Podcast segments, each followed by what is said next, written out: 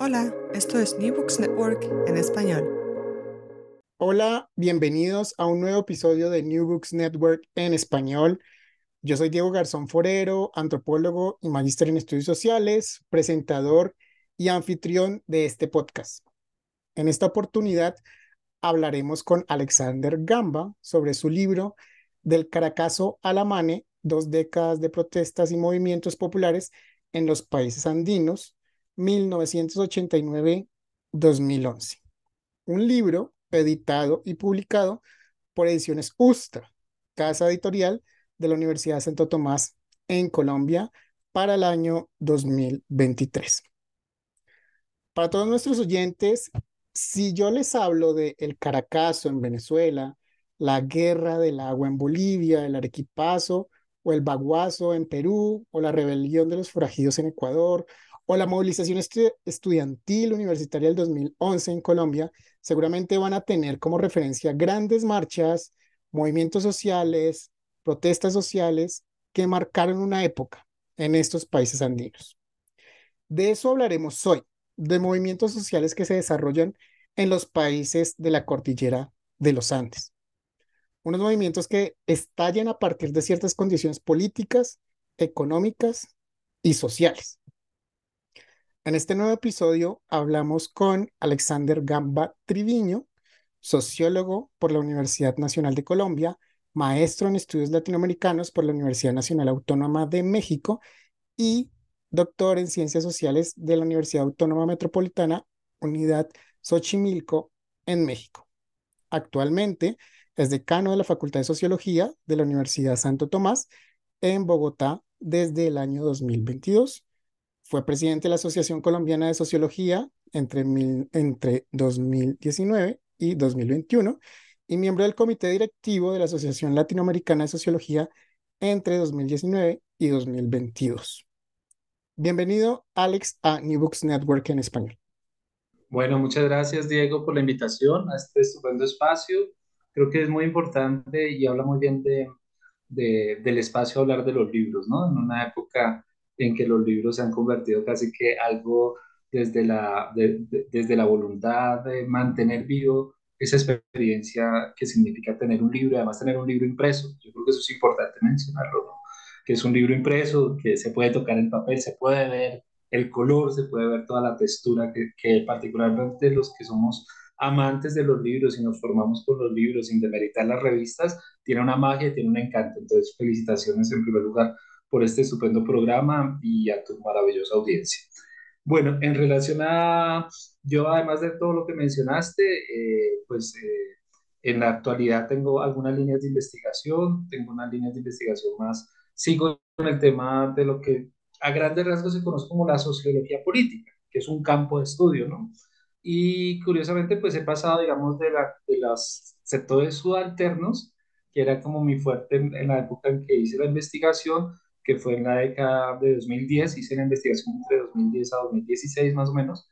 En, en esa época hice esta investigación que, de la que es fruto este libro, y, pero en la actualidad, a partir de mi tesis de doctorado que acabo de terminar, eh, me enfoqué más hacia las élites, pero sigue dentro del mismo tema de la acción colectiva, de los actores colectivos, pero más enfocado, digamos, de los grupos subalternos a los grupos dominantes. Entonces, esa ha sido como, como la transición que hemos tenido en este proceso de investigación y, de nuevos intereses. Y este libro se enfoca fundamentalmente en mi estancia en México. En el, entre el año 2010 al 2017 viví en México. México me dio la oportunidad de, estudiar allá con beca, tanto la maestría como el doctorado, que ya estoy terminando pronto, espero graduarme.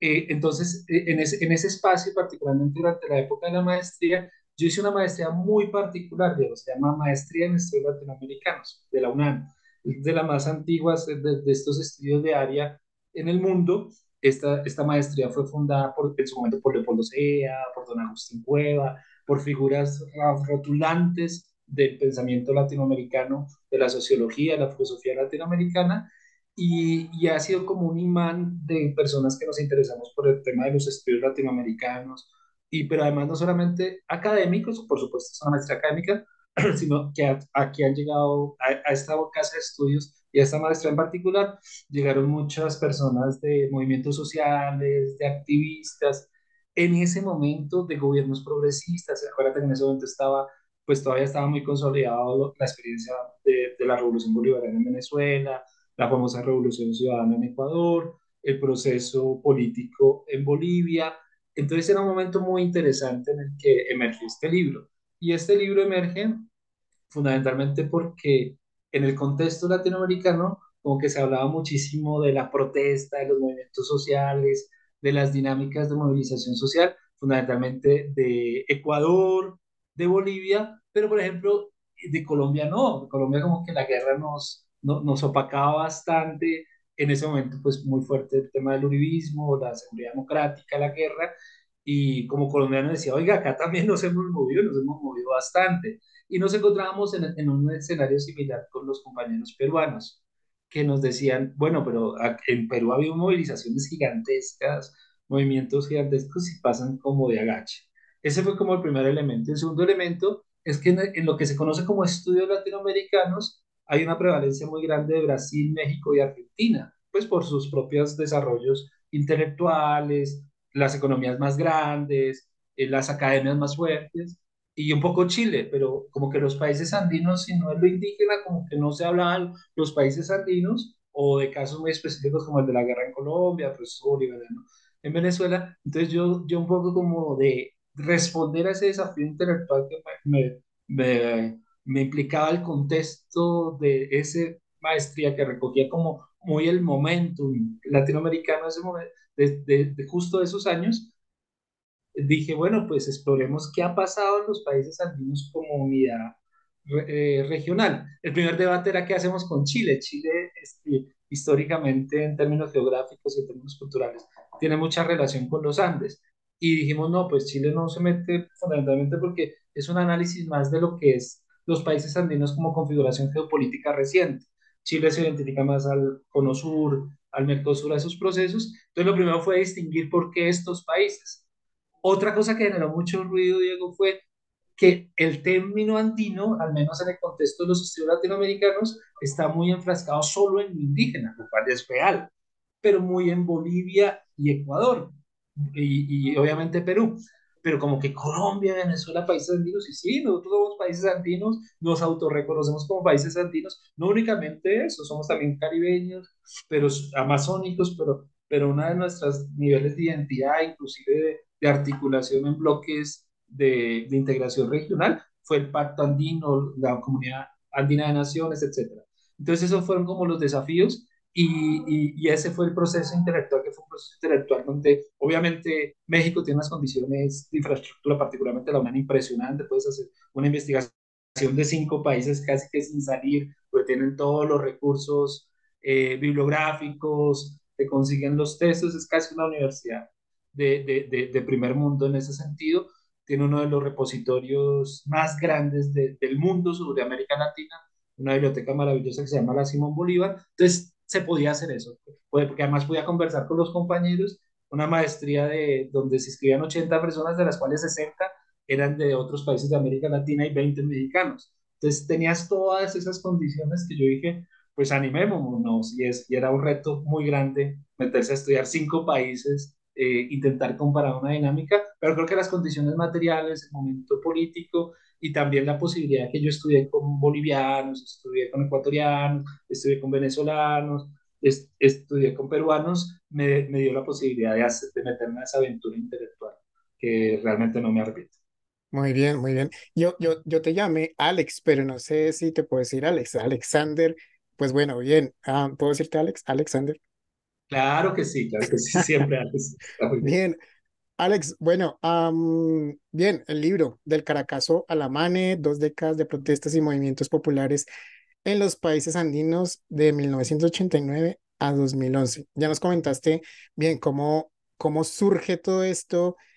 yo quería comenzar también por los Andes, precisamente por la cordillera de los Andes. Son cuatro países eh, enclavados en la cordillera, pero debe haber un hilo conductor de los tres. Muy chévere lo que nos acabas de contar en cuanto a en cuanto a que normalmente se asocia a los Andes en Bolivia, algo muy indigenista claramente en Perú, pero de pronto Colombia y Venezuela no se tienen tan en cuenta.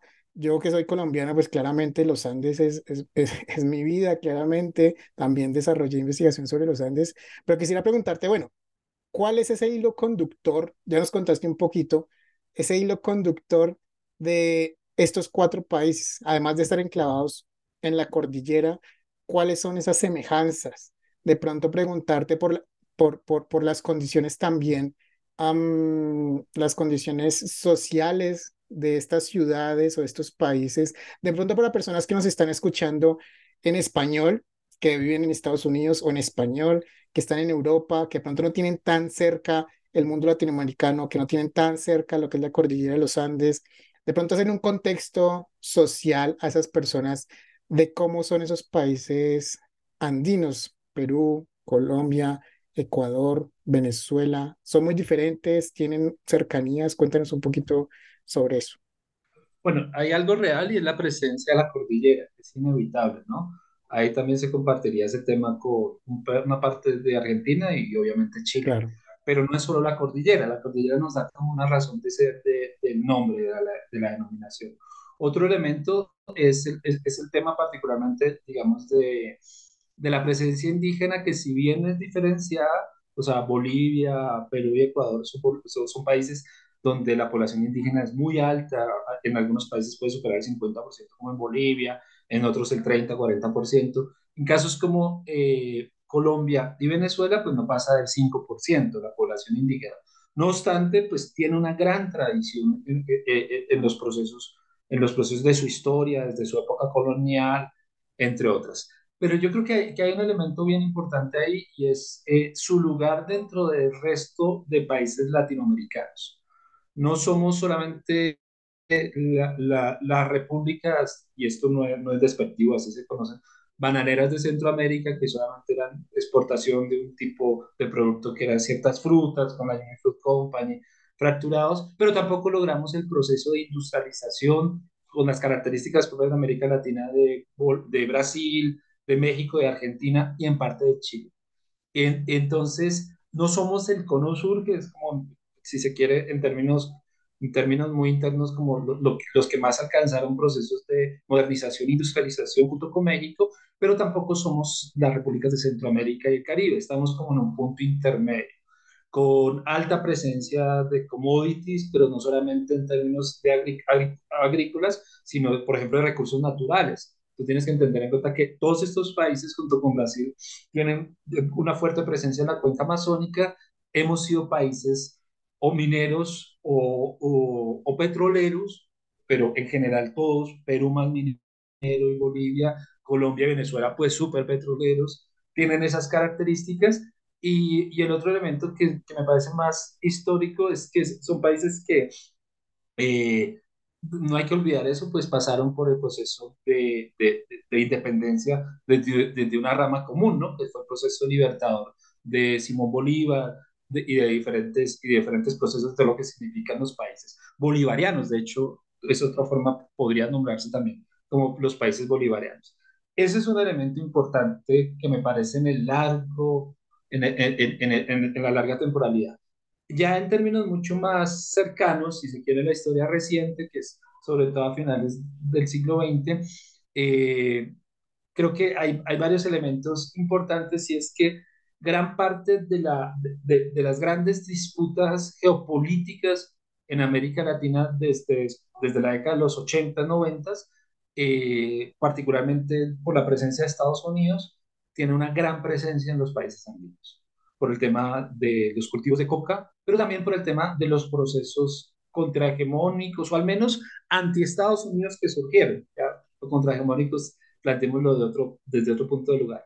Entonces, Bolivia, Ecuador y Colombia como el epicentro de, los cultivos de coca y, con todo eso lo que ya implicado con la guerra contra las drogas, que empieza en la administración Nixon y acá en América Latina se siente muy fuerte en la década de los 80, y Venezuela particularmente por lo que todo fue lo, que ha sido la revolución bolivariana, que en su momento tuvo un auge muy grande, ahora estamos viendo como el momento del eclipse, el momento del ocaso más bien, y, y, pero que fue muy importante en el contexto latinoamericano. Estados Unidos construyó unas políticas tanto para la guerra contra las drogas, el Plan Colombia, que después se llamó Iniciativa Regional Andina, y frente a Venezuela. O sea, son dos. Entonces, como que el eje de lo, lo que en los 60 y los 70 era el Cono Sur, las dictaduras de, contra, contra, en Chile, en Argentina, en Brasil, en Uruguay, y que, bueno, ya salió los documentos desclasificados, que contaban, si bien, o con el apoyo o con la,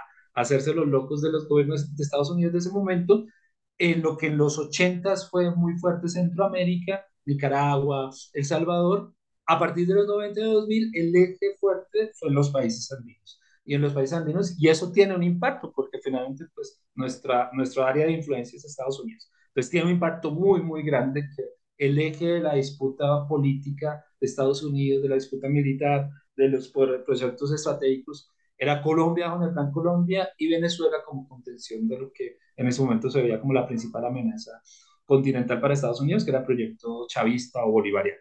Entonces, todos esos elementos hacen que de verdad tenemos una historia muy común, muy, muy común. Pero, eh, obviamente, podríamos decir que dentro de ese marco, eh, los tres países iniciales que te mencionaba, Bolivia, eh, Ecuador y, y, Perú, son mucho más enfocados en indígena y nosotros tenemos una característica, digamos, mucho más fuerte en lo afro y en el Caribe, ¿no? que no es menor. Tenemos una presencia caribe, tanto Colombia como Venezuela. Pero aún pese a esas diferencias, la historia republicana de, la, de, la, independencia y la historia más reciente nos ha articulado, nos ha unido mucho como experiencias compartidas en términos geopolíticos y de procesos sociales. Hago un paréntesis muy breve. Uno veía que en algún momento muchos de los procesos que se veían en, en Colombia, en algún momento se iban a vivir en Ecuador. Uno lo veía y uno lo sentía cuando empieza a estudiar. Y fíjate lo que está pasando ahora con todo este tema de, de, del auge de la violencia eh, eh, eh, vinculada al crimen organizado, al narcotráfico en Ecuador, ¿no? Muchas de las cosas que se vivieron en Perú,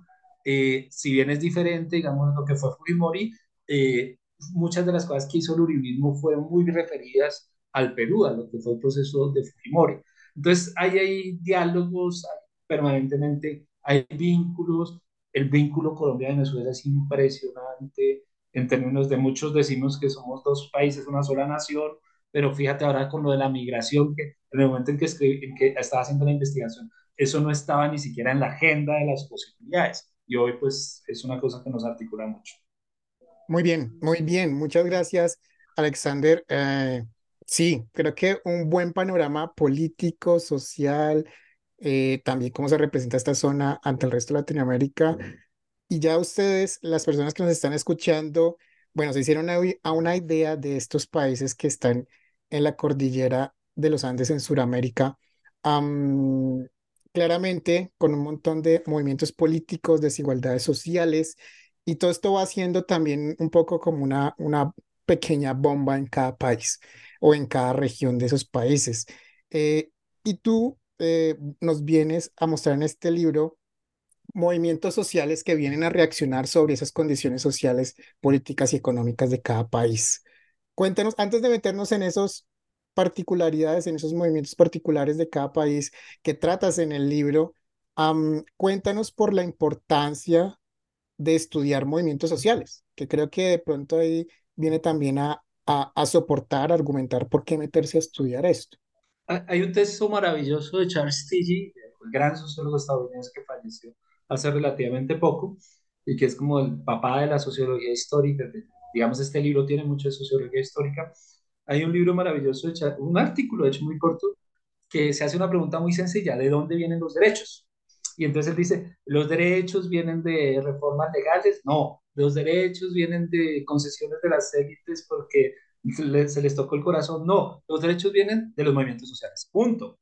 Entonces, gran parte de lo que nosotros vemos en estos días está celebrando la, los 30 años de la ley 70 en Colombia, por ejemplo, por poner un ejemplo nada más, que fue la que dio todo el marco normativo para, para este desarrollo impresionante de lo que en su momento se llamaban comunidades negras, ahora comunidades afrocolombianas, y bueno, tiene ya muchas denominaciones, pero eso no surgió, la academia aportó, por supuesto, eh, legisladores progresistas aportaron, pero eso surgieron de luchas sociales.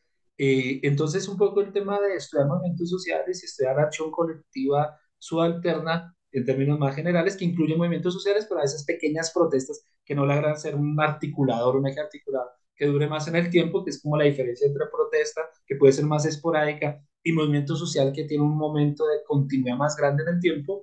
Estudiar estas expresiones de acciones colectivas, que es lo que nos permiten, primero entender que muchas de las, de, las conquistas, de los desarrollos posteriores, desarrollo en el sentido económico, sino en el, desarrollo en el término de derechos, los, los, los, desarrollos de los derechos que se han dado, pues vienen de estas luchas sociales. Entonces, bueno, ahora se habla mucho de los derechos de la naturaleza. Bueno, ¿de dónde viene eso? Pues, si bien no lo teníamos claro en cuando, y digo que lo teníamos claro porque el libro lo escribí solo yo, pero es fruto de, una, de reflexiones colectivas, eh, pues viene de estos movimientos de la década de los 90 que empezaron a plantear el centro, digamos, de las protestas en torno, digamos, a los recursos naturales. Eso es algo bien importante. Y, por ejemplo, América Latina, eh, particularmente Ecuador y Bolivia, en términos constitucionales son pioneros en hablar de derechos de la naturaleza, que yo creo que ya con todo este tema de la crisis ambiental seguramente ya empezaron a, emerger en otros países. Vienen eh, muchos de los, digamos, de los derechos de los pueblos indígenas, que hoy es casi impensable eh, pensarse una constitución política de nuestros países sin, esta, sin este capítulo tan importante, pues viene de lo que en el libro se llaman los levantamientos indígenas muchos de los debates sobre, sobre, sobre el tema del modelo de desarrollo, pues que hoy estamos en Colombia viviendo plenamente, sobre el tema de los límites de la, de la, de la, de la iniciativa privada, pero cuando, digamos, ciertos servicios se convierten en mercancía o son derechos, pues viene de movimientos que, que, que se opusieron a ellos, como el Caracazo, en el caso de Venezuela, sobre el tema de la mercantilización de los servicios sociales. Entonces, a grandes rasgos, estudiar movimientos sociales no solamente es fascinante porque es la vida real de los pueblos, que en las ciencias sociales tenemos un, problema complejo, y es que nosotros no podemos tener laboratorios específicos para analizar los fenómenos sociales, etcétera, y muchas de las cosas que, de las grandes grietas culturales, económicas, de diferencias entre grupos, no se ven de manera tan clara en la vida cotidiana. Y los conflictos sociales grandes, como una gran protesta, como fue el estallido, digamos, eh, acá en Colombia, en Chile o en Colombia, y nos permiten ver muchas de las grietas de la sociedad que en la cotidianidad es muy difícil de verlas. Entonces, estudiar los movimientos sociales, estudiar sus acciones, en este caso del libro son las protestas sociales, nos permiten ver, es, es un escenario privilegiado para ver los diferentes actores, propuestas, dinámicas, agendas encontradas y finalmente cómo está configurada la sociedad. Y por otro lado, entender por qué las agendas actuales, casi una década después, de, eh, eh, ¿por qué estamos hablando de lo que estamos hablando? ¿Por qué estamos hablando de transición energética, de vivir sabroso, de derechos de los pueblos indígenas, de todo eso? Eso no surgió solamente de un gobernante que se le dio, sino eso viene de unas agendas colectivas previas que se expresaron a través de movimientos y de protestas sociales. Entonces creo que es por eso. Muy bien, me encanta, me encanta porque el tema es apasionante y chévere que, que también lo manifiestas así con tu, con tu discurso. Bien, en el mismo título del libro sale El Caracazo, Venezuela, para las personas que nos estén escuchando que son de Venezuela, pues ya saben qué fue eso. La MANE, ese movimiento estudiantil por el 2011 eh, en Colombia, no solamente en Bogotá, sino que eso tuvo repercusión para todo Colombia.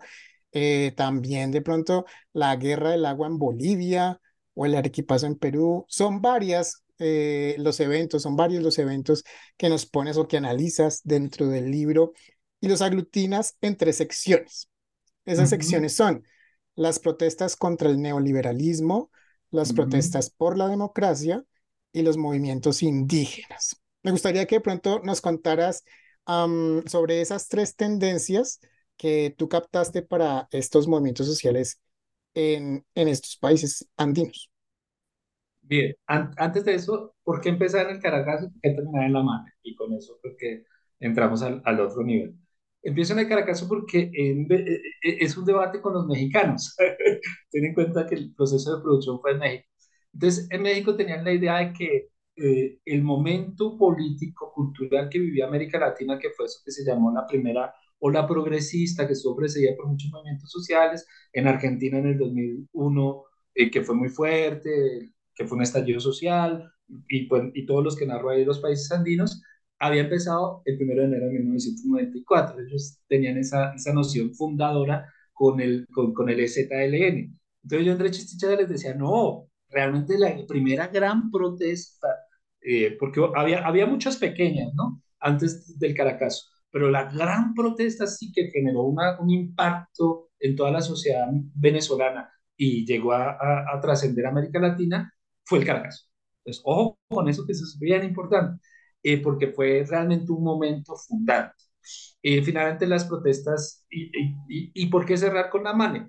Porque un poco la idea era como Colombia no es solo guerra, la guerra es estructurante, es fundamental, o sea, no hay que desconocerlo, pero, pero eh, aún en medio de la guerra, intento salir de la guerra, hubo esta movilización gigantesca que en su momento fue la movilización universitaria más grande de la época. De esa década, después de las grandes movilizaciones de los 70 en toda América Latina, la gran movilización universitaria de la época fue la, la, la, colombiana, porque acuérdate que la chilena era más de estudiantes de secundaria y después juntaron los, los estudiantes universitarios. Entonces, como que ojo, porque algo muy propio de América Latina, que eran los grandes movimientos universitarios, en esa década del 2000 no surgieron ni en Argentina, ni en México, ni en Brasil, fue en Colombia donde supuestamente no pasaba nada de acción colectiva. Entonces, era como de, de recordar, oiga, los, los, países andinos tienen una historia, una historia muy importante que a veces es invisibilizada. Entonces, desde ahí tenía como una intención. Ahora sí hablemos de los tres. Las políticas de ajuste estructural en América Latina empiezan desde la década de los 70 con el famoso experimento, lo que fue Chile, eh, a partir de la dictadura. Las protestas se empiezan a sentir en la década de los 80, pero eran protestas muy de los sindicatos, muy contra la privatización, aquí lo vivimos en Colombia, la privatización de Telecom, la privatización de Ecopetrol, y eran entonces muy sectoriales, muy acotadas a ciertos sectores y como de, de movimientos sindicales que, hay que decirlo, pues estaban en declive, pese a que son importantes, pese a que son grandes, pero no eran los que aglutinaban otros sectores, esa incapacidad de convocar a otros, ¿no? Y el caso aparecen como de pobladores urbanos muy empobrecidos, lo que en sociología llamamos el precariado, es decir, ah, inclusive en peores condiciones que el proletariado, al el proletariado tiene o un contrato laboral o un vínculo laboral estable, el precariado. Entonces, gente de lo que se conoce acá en Colombia como las personas de los vendedores informales, personas sin un trabajo estable, son los que protagonizan el Caracazo por un aumento en una tarifa de, de, un servicio público y que ahí detona una cantidad de cosas. Y era un sector muy grande de la población venezolana había quedado fuera del contrato social que se ha constituido con la transición a la democracia en Venezuela, que es de vieja data como la colombiana de los 50, pero que combinaba democracia liberal con eh, una apertura de mercado muy grande y que se veía en las primeras reformas neoliberales de la década de los 80. Y sale esa protesta que genera cientos de muertos, nunca se supo cuántos, eh, no solamente fue Caracas, pero pues el, el, el, epicentro fue Caracas, y hoy que hablamos del estallido, ese fue el primer gran estallido social que tuvimos en América Latina, una cosa impresionante. Pero lo interesante del Caracazo es que inaugura todo lo que se conoce también en sociología como un ciclo de protestas, que son muchas protestas simultáneas sobre la misma temática, que van de 1989 a 1999 hasta el triunfo de Hugo Chávez, y que eran justamente contra estos procesos de ajuste estructural. Un momento impresionante de movilización de la sociedad venezolana, donde a, a, los primer, lo, lo, novedoso además es que eran pobladores urbanos populares, eh, sino los vínculos tradicionales del sindicato, del movimiento estudiantil, que eran los, las estructuras clásicas de movilización América Latina, y que nos expresaba algo que en Colombia vamos a ver en el 2021. Fíjate lo interesante, que no está en el radar que fue finalmente el estallido en Colombia, ¿no? Entonces, fíjate, fíjate, o, o, en, o en Chile también, con el famoso estallido en Chile. Entonces, Caracas, Caracas nos marcó una línea eh, en ese sentido. Y a partir de ahí empiezan una serie de protestas gigantescas en toda América Latina contra las reformas estructurales o ajuste estructural, que fundamentalmente es lo que algunos conocen como neoliberalismo, políticas de ajuste o, o la, la, implementación de, de, del consenso de Washington que fundamentalmente era el desmonte de, del Estado en términos de algunas funciones sociales, funciones represivas por supuesto no, sino funciones sociales como salud, educación, que Chile fue su epicentro con la privatización de la salud, privatización de las pensiones, todo el debate que estamos en la actualidad y que en América Latina tuvieron mucha, mucha fortaleza. A partir de ahí hubo grandes movimientos y entonces intenté identificar cómo fueron esas grandes protestas no las pequeñas acciones, sino como esos grandes, es que yo uso la metáfora como de temblor, grandes terremotos que, sociales, y el Caracazo fue el más importante, pero ahí puedes contar, digamos, muchas de las movilizaciones que se dieron en Perú, por ejemplo, el famoso Arequipazo, que fue contra, que, que fue un antecedente muy interesante de unos movimientos que ya son muy fuertes en América Latina, que es contra ciertas formas de extractivismo, digamos, de recursos naturales, de minerales, el baguazo, que también es un movimiento muy interesante en la Amazonía peruana, y, y bueno, entonces eh, creo, que, que, creo que eso nos marca como, como un lugar. El, la MANE misma es un movimiento contra una política neoliberal que fundamentalmente era financiar, era una reforma la ley 30, otra vez estamos en reforma la ley 30, pero de una manera muy diferente que la que rige la educación superior en Colombia, y en ese momento era que el Estado iba a dejar de dar los recursos a las universidades, iba a generar préstamos para que los estudiantes tomaran esos préstamos y estudiaran en la universidad que, quisieran, que es pasar, eh, que, que, que, es una forma de financiación de la universidad, que es muy fuerte en Chile, en Argentina mi ley ahora lo está proponiendo el mismo modelo, y que en Colombia el movimiento estudiantil lo frenó, todavía no existe, todavía el Estado tiene que financiar las grandes universidades públicas, los estudiantes se inscriben, pero la propuesta era asumir el modelo chileno y se tumbó esa, esa reforma. El siguiente, las segundas grandes dinámicas de movilización eran por la democracia. Y esto es interesante para la audiencia latinoamericana y europea, que no se escucha porque en América Latina mucha gente pensaba que la famosa transitología, que fue ese paso de las dictaduras militares a la democracia, era un capítulo cerrado con, con el tránsito eh, de, la, de la democracia en Chile, que fue la última que llegó de las dictaduras tradicionales, y después en Perú cuando cae Fujimori en el, en el 2000. Lo que yo me encuentro es definiendo democracia como derechos políticos, derechos humanos, una ampliación inclusive clásica de democracias, sin irnos a, a, a una, a una muy, muy, muy, ambiciosa, sino sencillamente los derechos políticos, eh, e individuales, pues en América Latina, en los países andinos siguieron habiendo movimientos pro la democracia. En Colombia de manera muy clara por la paz, la paz es un tema de democratización de la sociedad, eh, pero, pero, pero digamos en, en otros países eh, es, estas dinámicas de luchar por la ampliación de los derechos democráticos iban más allá, digamos, de las teorías de la transición, que decían, Pasamos de la dictadura a, a, la, a, la, a, la, democracia y ya, esa agenda se acabó. En América Latina no se había acabado y no se ha acabado, de hecho. Y en los países andinos no. Entonces hubo muchas dinámicas de movilización social que hablaban por la democratización.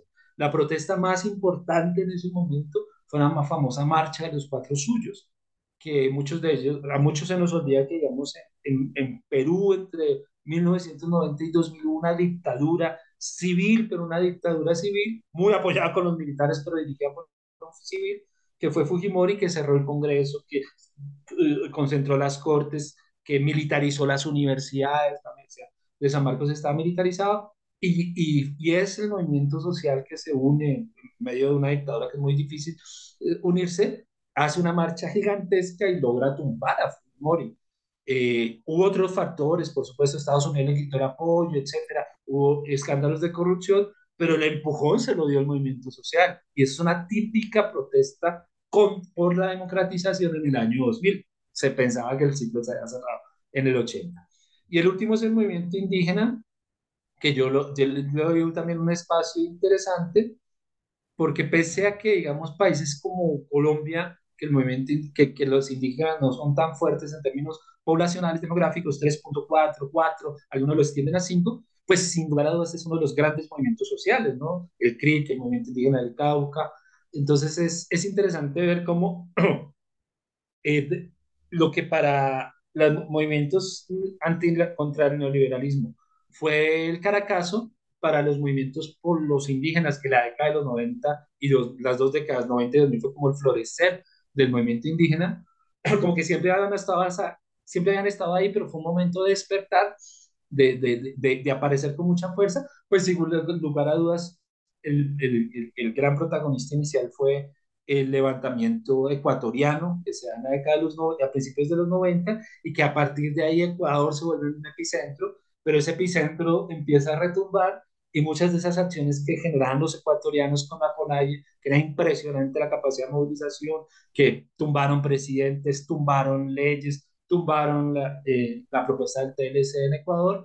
Además de eso, retumbó, digamos, a Bolivia, que Bolivia tuvo dos grandes movimientos indígenas en términos, digamos, de por, por el derecho al agua, eh, por, por, el tema del gas, por el tema de la coca, por el tema de la coca de una manera no criminalizada, y pues el caso de Colombia, que en un momento muy difícil como fueron los ocho años del uribismo en el poder, el movimiento que logra articular muchas fuerzas que estaban muy dispersas y que logra convertirse en el gran interlocutor desde, lo, desde los sectores sociales y populares, es el movimiento indígena.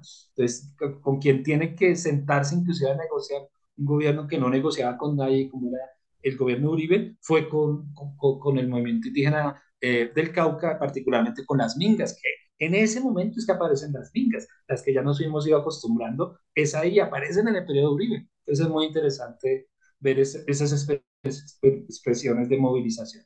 Entonces a partir de ahí, por supuesto, hubo otros grandes movimientos, eh, están las feministas, está el ambientalismo, pero yo quise escoger las, las que lograban generar grandes terremotos sociales, por decirlo de alguna manera, y fueron estos tres los que lograron, que, que, que los articulo entonces en diferentes escenarios de movilización, la clave indígena, la clave neoliberal y, la, y que fíjate que en términos de los que nos gusta la teoría social clásica es muy la cultura, finalmente la identidad cultural, la organización política y la organización económica. Finalmente sí, sí, hay, sí, sí hay una repercusión de los modelos clásicos en términos de que la gente finalmente se mueve por, por las cosas que nos identifica, nos afecta cómo nos organizamos y cómo nos expresamos y nos afecta también cómo comemos, cómo vivimos, ¿no?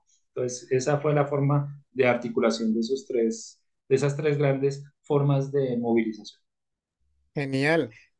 Un montón de cosas muy chéveres. Eh, eh, acá pensando algo que no había pensado antes, claramente esto tiene un cierre en 2011, pero después de lo que vino para la pandemia, por ejemplo, en Colombia, eso también, la, la, la, por ejemplo, en Chile también todo este movimiento de que llegue la izquierda de pronto al poder, eso también tiene una, una, una repercusión. ¿Lo has pensado de pronto para un segundo volumen de esta investigación o algo así? Sí, sí, pues ahora estoy más en el tema de lo que comentaba de élites y violencia. Mi tesis doctoral es justamente sobre ese, ese clivaje, esa articulación entre élites y violencia. Pero bueno, ya terminé la tesis, entonces quiero descansar un poco de eso. Pero efectivamente, en el 2011 empieza un nuevo ciclo de protestas, particularmente en Colombia y Chile, que digamos Chile no está en el libro, y sí hay un diálogo muy fuerte entre Colombia y Chile, que yo creo que tiene que ver gran parte por el tipo de modelo neoliberal que eran los países donde más fuerte se mantenía en toda América Latina. Finalmente fuimos los países donde no, no hubo gobiernos progresistas en la década de 90 y 2000.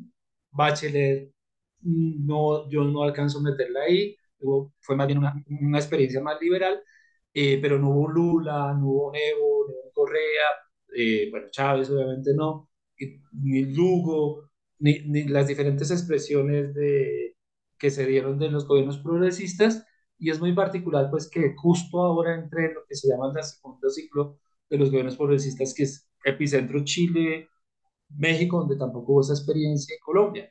Entonces, sí hay ahí como, como cuestiones interesantes de cómo se articula los fenómenos políticos posteriores previo a donde, donde hubo movilizaciones sociales muy fuertes y muy impactantes que lograron mover el piso.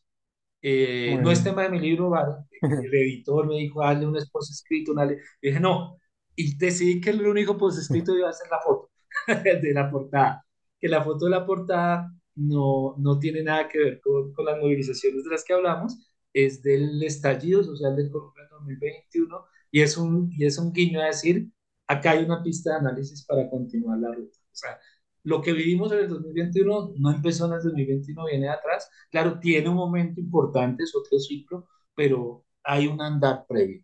Entonces era como un guiño la foto. Muy bien, muy bien. Hablemos de la sí, foto. Sí, la idea sí es continuar. Hablemos, hablemos de la foto. eh, Bueno, la foto, Los invitamos a todas las personas para que vayan y googleen del Caracazo a la Mane y busquen la portada del libro porque es una gran foto. De hecho, antes de entrar a grabar, estábamos hablando de esta foto porque es bien representativa para las personas que conozcan Bogotá. Este es el Monumento de los Héroes en una protesta. En los últimos años, en ese Monumento de los Héroes, llegaban todas las marchas que llegaban al norte de Bogotá. y actualmente el monumento ya no existe porque el paso de la primera línea del metro hizo que ahí eh, derrumbaran todo eso y va a ser como la parte final donde llega la, la, la, la, la- esa primera línea del metro. Entonces, es algo bien, bien chévere. Vayan y búsquenla, googleenla, del Caracazo a la Mane de Alexander Gamba para que le echen un ojito a esa, a esa, a esa fotografía. De la fotografía, Alex, bueno, me comentabas también que tienes un material eh, gráfico que de pronto puedes estar eh, teniendo como archivo. Cuéntanos un poco sobre eso.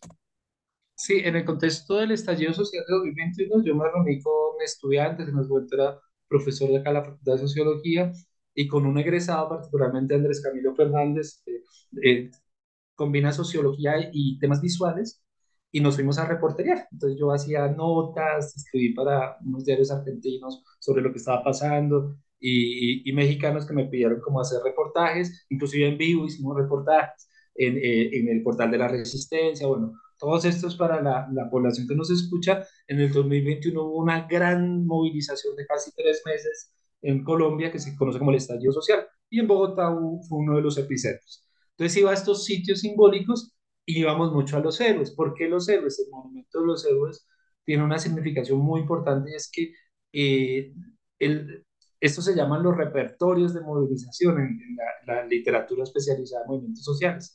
Entonces los repertorios de movilización, uno de los elementos importantes es cuáles son los símbolos que se construyen, ¿no?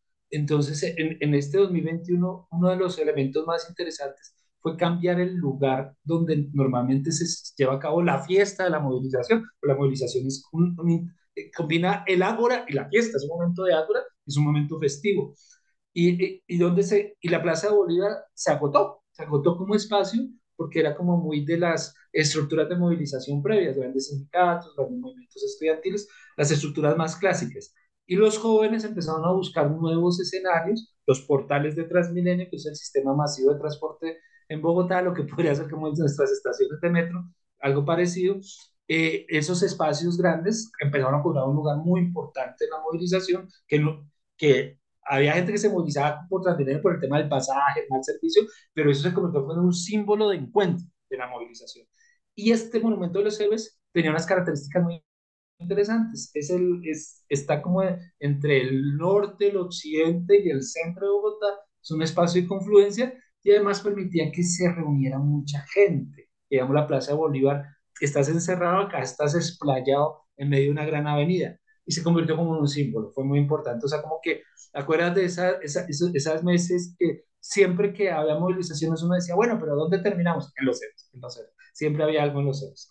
Entonces, eh, la foto la tomamos, la tomó Andrés Camilo, eh, este, este egresado del programa, y hicimos no solamente esas, sino muchas fotos, y después ya mirando qué poner para la portada, y yo hice una revisión de prensa para ver si había una foto del Caracas, etcétera, y hablando con, el, con los editores de las Santas Obras, que son muy pilosos, dijeron, no, profe, metámosle algo más contemporáneo, y yo, hágale. Entonces pensamos grafitis, que también es muy significativo, y mirando el archivo fotográfico me encontré con esta foto y dije, esta foto dice mucho, porque dice, es el vínculo entre, entre la movilización del 2011, 10 años antes, y lo que es el estallido social, que sin lugar a dudas ya marcó nuestra historia, ¿no? Entonces, eh, la puse como símbolo porque finalmente recoge mucho de lo que es el libro, pero nos pone en el lugar actual, en el momento presente. Entonces me parecía que era como un vínculo muy, muy, muy chévere. Y también, bueno, hay que decirlo que la primera gran obra que se hizo para el hipotético metro que vamos a tener, no sé por qué fue derrumbar el, el monumento de, lo, de, los seres que se ha convertido en el símbolo del estallido social de 2021. Entonces también era como un homenaje a, a ese movimiento que, que, que, sin lugar a dudas marcó la historia reciente de Colombia. Muy bien, muy bien, chévere. Vayan, busquen esa fotografía porque está eh, bastante ilustrativa de lo que es este libro.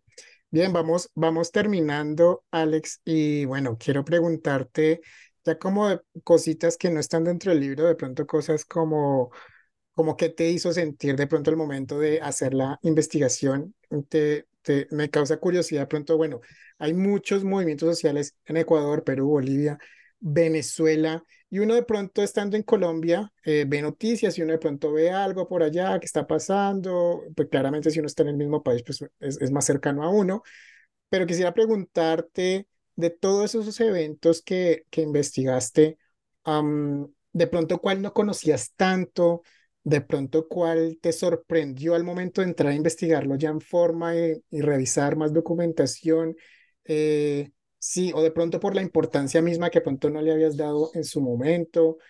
Cuéntame un poco sobre de pronto esos eventos que, que te sorprendieron al momento de investigar.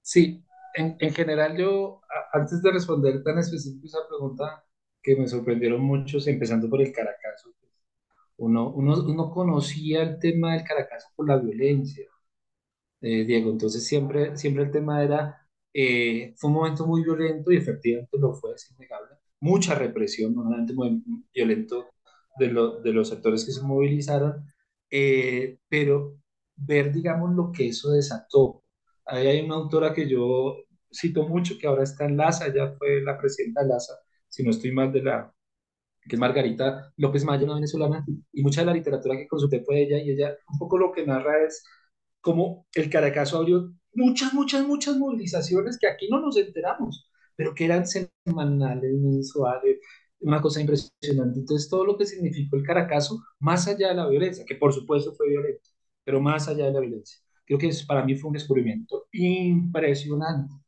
El otro descubrimiento impresionante fue el caso, porque bueno, Bolivia todos, ah, en la, en la década de 2000 todos hablábamos de Bolivia, los grandes movimientos, tenía mucha prensa, ¿no? Entonces es sorprendente estudiarlo, pero se conocía. Fueron esos movimientos como el, el, el arequipazo, para mí fue muy impresionante, porque eh, se adelanta muchas de las... Eh, es una agenda muy interesante de, y el baguazo, esos dos eh, uno frente a los servicios públicos, donde una ciudad hace un paro cívico como lo conocíamos en la década de los 80 en Colombia, pero en plena década de los 2000 en Perú y con un impacto político gigantesco, en plena transición de la dictadura fujimorista a la democracia liberal que está implementando en ese momento Toledo, pareció impresionante, porque como que uno decía, bueno, esos paros cívicos que siempre le hablábamos a los papás del más famoso del 77 en Colombia, eso ya pasó, y fíjate, en pleno, Bolivia, en pleno Perú de la década de 2000, fue la misma estructura de lo que nosotros conocíamos como los paros cívicos en la década de los 80 en Colombia. Entonces eso me impresionó mucho.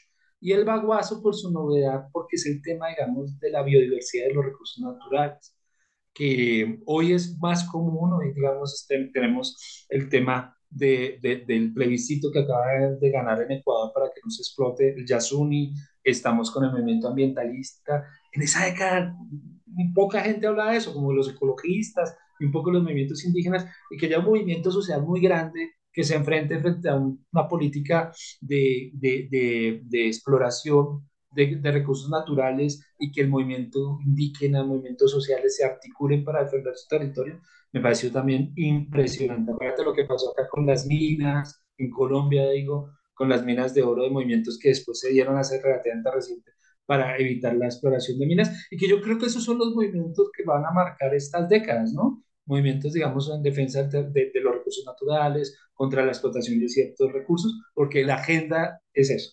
Entonces esos dos me sorprendieron muchísimo, esos tres.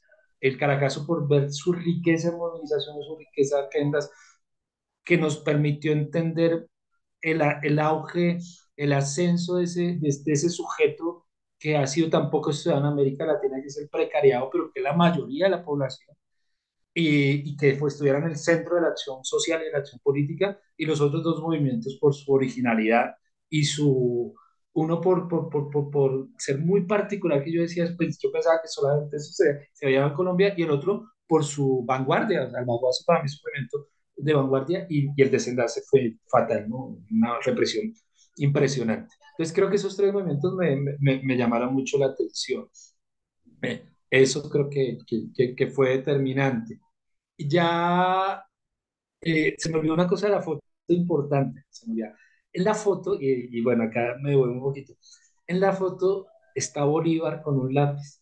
Y resulta que estos cinco países tienen en cuenta, tienen en común lo, lo, eh, Bolívar Libertador, ¿no? Entonces, era solamente eso que también la foto, por eso me la escogimos. Muy bien, son esos detallitos gráficos que, que son de fina coquetería también, porque dicen más que muchas palabras. Sí. Bien, bueno, chévere saber sobre esos, sobre esos movimientos. Quisiera preguntarte también sobre otras incidencias que también nos dices explícitamente en el libro, y es, bueno, que también quitaste partes de tu tesis para convertirlo en libro, lo cual es muy natural cuando se hacen esos procesos de pasar un resultado de investigación a un formato de libro. Algunos optamos por dejarlo todo entero. No sé, yo, por ejemplo, opté por hacerlo así, pero damos gracias a que hay personas juiciosas como tú que eh, sí hiciste la labor de pronto dejar un libro para que sea de un, para un público un poquito más abierto. De pronto eso que quitaste, ¿qué quisieras que esté dentro del libro para pronto llenar de pronto algunas cositas que hacen falta? Cuéntanos sobre esas, esos vacíos de pronto que, que quedaron porque los quitaste. Sí, básicamente fue el capítulo teórico que finalmente reagrupé saqué un artículo en una revista, la revista Campus, que también es de la Universidad de Santo Tomás. Eh, bueno, ahí está para la consulta y, y quedó chévere. Pero sí, yo creo que el, eh, yo creo que de pronto ameritaría otro esfuerzo intelectual de, eh, a la par, bueno, este es un, este es un posgrado en estudios latinoamericanos y yo me di a la tarea de intentar hacer una tesis latinoamericana. Me explico. Eh, la- una investigación, me explico. Eh, lo latinoamericano no solamente es que ocurra en el territorio, es decir, que ocurra en cualquier país que hace parte de América Latina y el Caribe, sino que tenga un enfoque y que tenga además la perspectiva comparada, lo cual no es muy común, porque es muy difícil, porque pues uno conoce historia de Colombia, digamos yo como colombiano, pero para, hay una cantidad de cosas que se me quedaron afuera del libro, de la tesis y del libro, que fue estudiar historia de, Ecuador, de Perú, de Bolivia, de Venezuela, porque si no las estudiabas la historia, que nunca la metí en el libro, ibas a decir cualquier barra basada, ¿no? Entonces tocaba estudiar, hay una cantidad de cosas invisibles, de hilos invisibles ahí para poder llegar a este punto eh, poder definir qué era lo común entre los cinco países. Entonces, particularmente haciendo este libro, pues me encontré muchos autores teori que han teorizado, entendido como la, la, la, teoría situada, no solamente las grandes teorías, sino teoría de alcance medio, muy puntual, pero que han teorizado sobre los fenómenos colectivos. Para el caso de Colombia, Leopoldo Murner, Mauricio Archila, para el caso de, de Venezuela, Margarita López Maya, para el caso de Ecuador, Franklin Ramírez, gente que ha construido conceptos, dinámicas, cosas muy interesantes y que a mí me quedó pendiente, digamos, de que pese a esos encuentros, eh, lo intenté hacer un poco con, con el marco teórico, pero era un marco teórico, no era una investigación teórica. A mí me gustaría en algún momento convertir esos hallazgos, que a la par de la acción colectiva hay una acción teórica reflexiva y que hay una parte de una intelectualidad latinoamericana que ha construido interpretaciones sobre lo que pasó en estos años y, y que creo que amerita ser sistematizado, ser indagado y, y pensar en lo, que, en lo que se conocería como un enfoque andino o enfoque latinoamericano en el estudio de los movimientos sociales, que yo creo que es posible.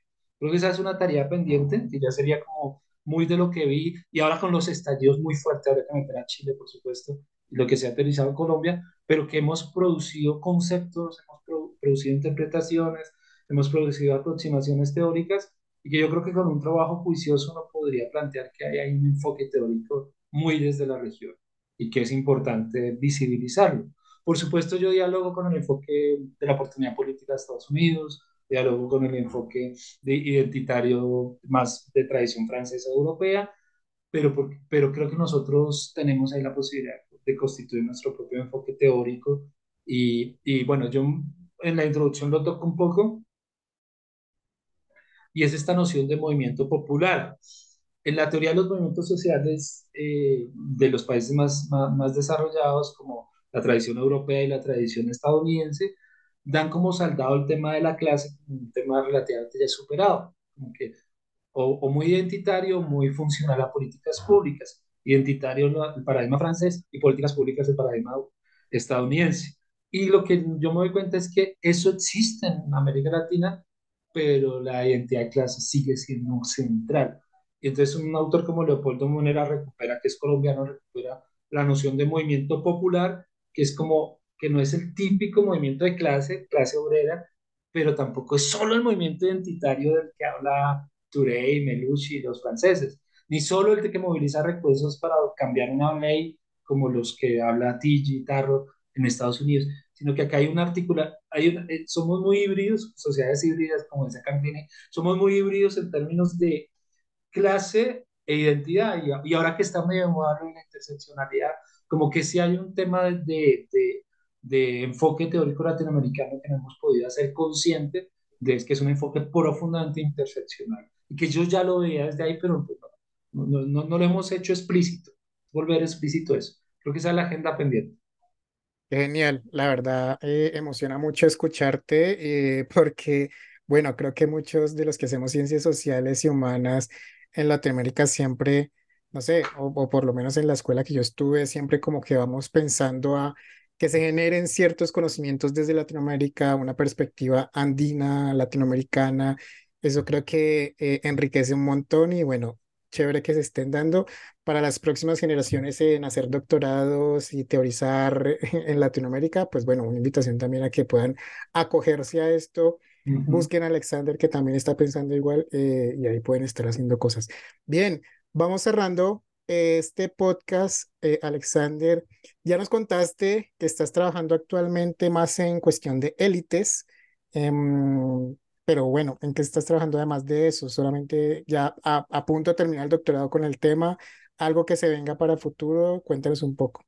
Sí, un poco el tema, eh, después de terminar la tesis de maestría, empecé el doctorado, eh, y bueno, en medio del trabajo, porque he estado trabajando todos estos años, se alargó un poco la investigación de la tesis, y bueno, por fin la termino, eh, estoy en proceso de, de, de, la sustentación y espero que sean en los próximos meses, y, y la tesis es sobre la articulación entre élites políticas en Colombia y violencia. Yo estudio solamente los ocho años del uribismo y es un tema como que increíblemente pese a la cantidad de investigaciones que hay de violencia, actores armados, impresionante.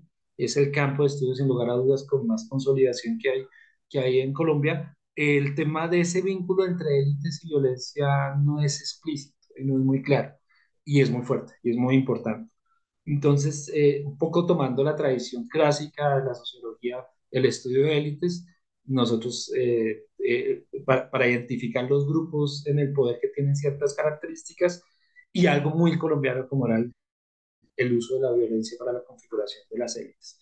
Entonces, mi tesis ahí particularmente es como el discurso de la guerra, que se llamó el discurso de la seguridad democrática, realmente el discurso de la guerra integral, la traducción es guerra integral, el discurso de movilizar a toda la sociedad para una guerra que el uribismo consideraba justa y necesaria en, en su momento y que era ganable además, porque esa fue la, esa fue la oferta, les sirvió al uribismo para, para hacer una cosa que en Colombia había sido muy difícil, que fue una transición de élites, un relevo de élites, algo que se había vivido en el resto de América Latina, bien sea por los populismos, los populismos fueron un momento de relevo de élites, la guerra civil en, en, México fue un relevo de élites. Eh, las dictaduras militares fueron momentos de relevo de élites. En Colombia no, teníamos de la casta liberal conservadora, del momento de la Constitución de la República, las guerras civiles, desde la guerra de los supremos hasta la guerra de los mil días, y por qué no decirlo, la, la más famosa violencia con, con, con, V mayúscula, que es, para mí es en parte la última guerra civil bipartista de la historia de Colombia, todas ellas logran, hasta el Frente Nacional lograron configurar que la élite tradicional en el poder, la élite política, se mantuvo muy estable, muy estable. La constitución del 91 dispersó mucho a estas élites en pequeñas agencias empresa, eh, electorales, pero se mantuvieron. Finalmente Pastrana eh, fue el último, el último eh, líder de las élites tradicionales y era el partido conservador más allá de que la Alianza por el Cambio. Todo eso.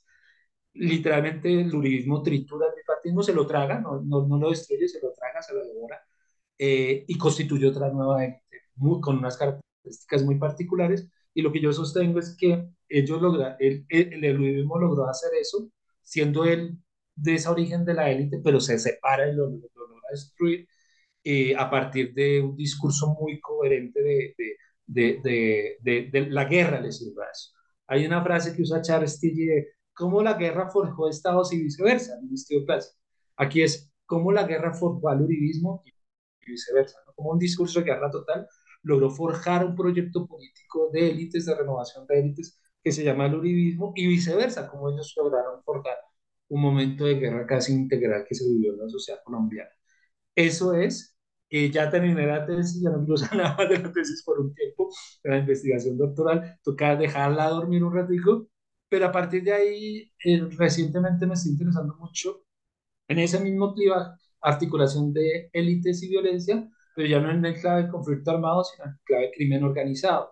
Entonces, como digamos, las élites regionales, particularmente es un tema que a propósito acaba de salir un libro muy que, celebramos que salga, que es el del el clan de los Char, que casi no sale por, por, temas de, de, al parecer, autocensura, de una gran casa editorial, un libro que habla de un clan político regional y me parece que es muy importante visibilizar esos clanes que se han llamado, que son élites regionales en Colombia, empezar a analizarlos en el tema de cuál ha sido su vínculo ya con el crimen organizado, ya con dinámicas de violencia que trascienden al clásico conflicto armado colombiano.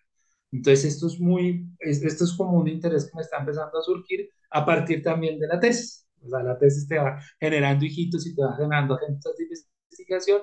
Entonces, bueno, fue el, principal aporte de mi tesis doctoral, además de estudiar el uribismo y todas estas cosas en esa clave, es que logró construir un marco teórico que articula esos dos elementos, violencia organizada y élites, y, que, no es común, no, no, es original, es muy original porque no, no, no estaba en la literatura, no lo rastreé en la literatura. Entonces se encuentra eso y, y, ese, y esa articulación me sirve para analizar estos fenómenos, digamos, de lo que está pasando en, en, en el Caribe, en ciertas zonas de Antioquia, en ciertas zonas de Santander, en donde es muy difícil diferenciar el papel del del gamonal regional y del clan del Golfo y de los diferentes grupitos que han surgido alrededor de, de este nuevo momento de crimen organizado, que sin lugar a dudas es otro momento de violencia muy diferente al que, al que yo estudié en mi tesis, muy diferente al que estábamos acostumbrados a vivir. Entonces, y eso tiene que ver mucho con, también con mi estancia en México, y es también muy latinoamericano. Mientras yo estaba en México, pues eh, emerge todo el tema de la violencia contra el narco, como le llaman allá, y se visibiliza mucho esos pactos entre eh, políticos regionales en el momento del PRI, después de todos los partidos, y los carteles de la droga, digamos, esos acuerdos inclusive de no agresión, de repartirse los territorios, las rutas, después eso se rompe y entra la guerra contra el narco, que son muchas de esas guerras es de incumplimiento de esos acuerdos, y es el tema central, digamos, de, de, de México. El tema más impresionante de México es la masacre de Iguala, de los 43 desaparecidos de Ayotzinapa, y mucho tiene que ver, digamos, con esta convivencia, que no es convivencia, sino es esta articulación entre los políticos locales, regionales, en este caso Iguala, la policía y el crimen organizado, la policía organizado. Entonces hay un matrimonio muy complejo y que México se, lo tiene muy claro y que me interesa empezar a estudiarlo en Colombia. Como un interés. Ahora con la decanatura, por supuesto, solamente es un interés de ratos libres, eh, ya más adelante volveré a la investigación, por ahora no, no, no es una agenda de investigación que, con un proyecto en marcha ni nada, sino más como un interés intelectual personal que espero retomar pronto. Vale, vale, muy bien. Pues señor decano, muchísimas gracias por, por el tiempo eh, para New Books Network en español. Definitivamente creo que espero, bueno, a mí y espero que a todas las personas que nos escuchan eh, les haya interesado un montón tu trabajo en este libro y a lo que viene a futuro. Seguramente te vamos a estar buscando en bases de datos y en internet para ver si logramos que esa tesis se convierta también en libro, la del doctorado, para también tener ese, ese, contexto de lo que fue, bueno, Álvaro Uribe a principios del siglo XXI. Bien, Alexander, gracias por, por el tiempo. No sé si quieras una última cosa que decirle a las personas para que conozcan tu libro eh, y nos despedimos.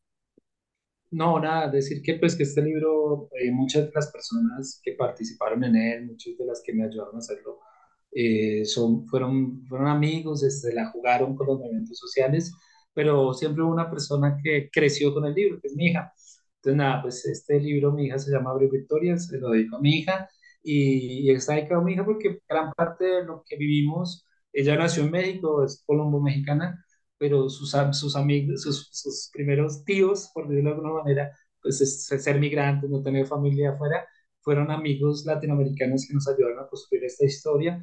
Entonces, pues mi hija seguramente eh, cuando lo lea, ya lee ya eh, bastante bien, pero cuando lo, lo, lea completo, encontrará que muchos de lo que se narra en ese libro es parte de lo que vivieron las personas que eran nuestros grandes amigos en México y que compartieron con ella en esa gran nación que se construye en, en estos procesos de hacer posgrados en el exterior y sobre todo en México, que se construye una familia latinoamericana, ¿no? Nosotros construimos una familia profundamente latinoamericana y ahí está, esas son esas voces. Entonces, nada, que este libro está dedicado a mi hija, pero a mi hija pensado también como que, como, eh, que fue testimonio de esa hermandad latinoamericana y que a, a todos los eh, que estén interesados en estos temas latinoamericanos, que es maravilloso porque, y con esto termino, conociendo yo la historia de Perú, de Bolivia, de Ecuador, de, Venezuela, entendí mejor a Colombia.